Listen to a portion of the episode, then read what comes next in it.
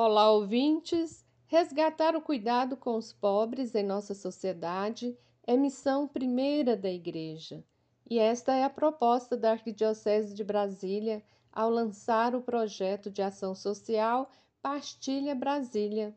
Nosso arcebispo, Dom Paulo, Dom Paulo César, está em comunhão com a missão cristã, que é de acolher, escutar, ver e transformar a realidade das pessoas mais vulneráveis de nossa sociedade. A Arquidiocese de Brasília está em comunhão com os cristãos do primeiro século. Lembremos as palavras de São Tiago, uma das colunas da nossa igreja. Ele estava muito preocupado com a dimensão social da fé em sua comunidade, que estava deixando os pobres passando necessidade.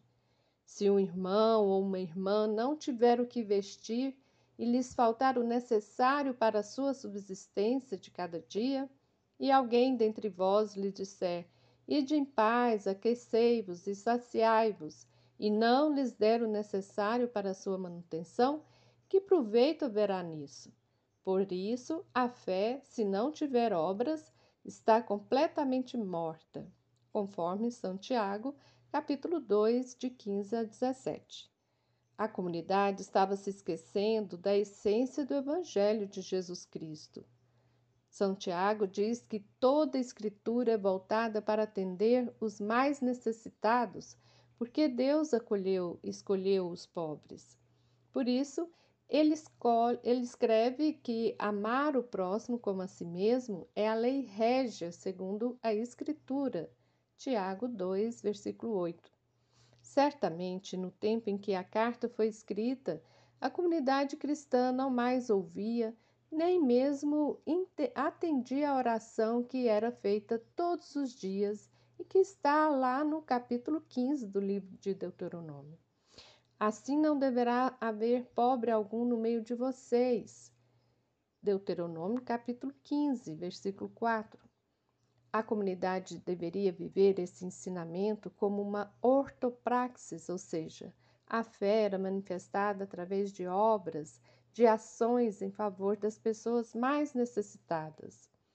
Toda ação, todo ensinamento de Jesus durante sua vida pública foi o cuidado com os pobres.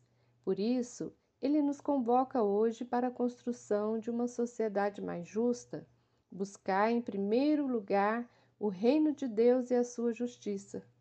Esta é uma bandeira que a Comissão Justiça e Paz da Arquidiocese de Brasília vem carregando nesses 36 anos de atuação aqui no DF. Quero agradecer, quero parabenizar a comissão, quero parabenizar todos os membros e que já passaram e que estão nessa comissão. E agradecer por fazer parte dessa missão tão nobre de buscar e de construir a justiça e a paz, sobretudo justiça e paz para os mais vulneráveis de nossa sociedade. Você ouviu o comentário do Evangelho feito por Simone Furquim Guimarães, do Centro de Estudos Bíblicos do Planalto Central. Este é o podcast Naciana, do blog Coletivo Naciana.